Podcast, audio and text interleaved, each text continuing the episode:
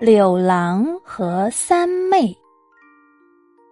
听说呀，这是个真事儿呢。许多年以前，长白山的小羊腿儿还是一片原始森林，只有几十户人家，也是散居在山山岭岭里，很少有个热闹的时候。有一年秋后挂锄的时节，从岭前来了个戏班子。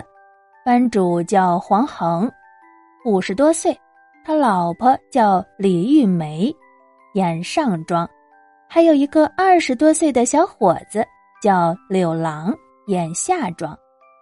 这个小戏班子来到小羊腿儿，山里人就像见了宝贝似的，整宿围着他们看他们演戏，可热闹呢。谁知道没过多久就出了岔子。有一天小半夜的时候，屋子里正演得红火呢，忽听房门吱扭一声，走进来一个十八九岁的姑娘。这姑娘穿着红布衫、绿裤子，头上插着一朵小红花，模样长得那个俊劲儿啊，就甭提了。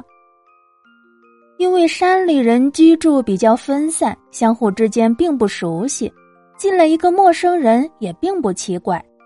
大家都把眼睛盯在了唱戏的李玉梅和柳郎的身上，谁也没有在意。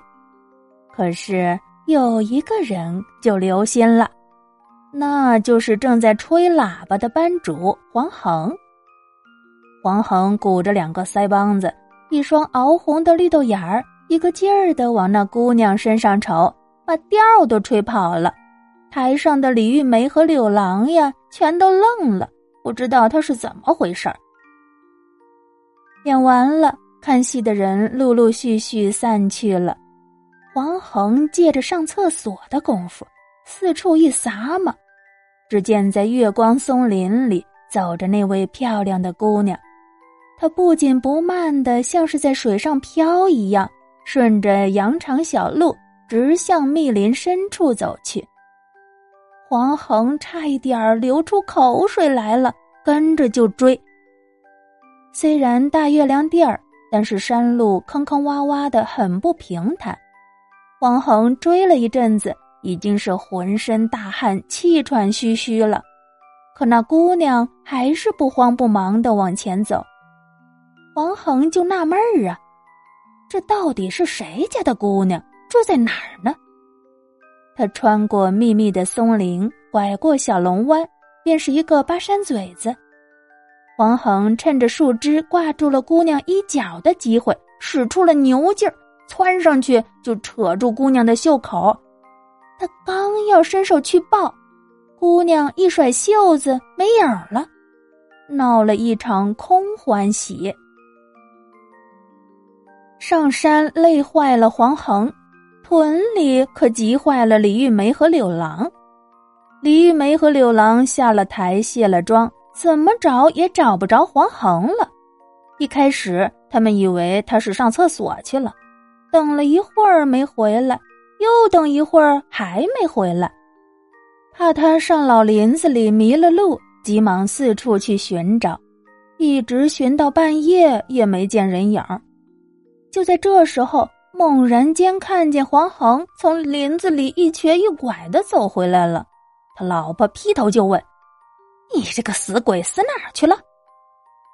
黄恒眨巴眨巴小绿豆眼儿说：“我闹闹肚子，我到树林子里解了个手。”李玉梅哪里信呢？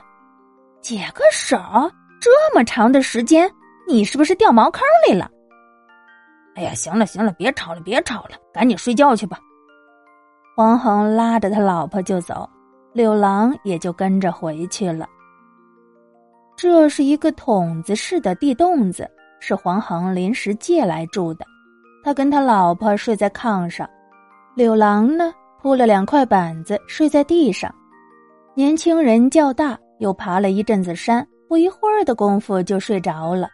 他打起了呼噜。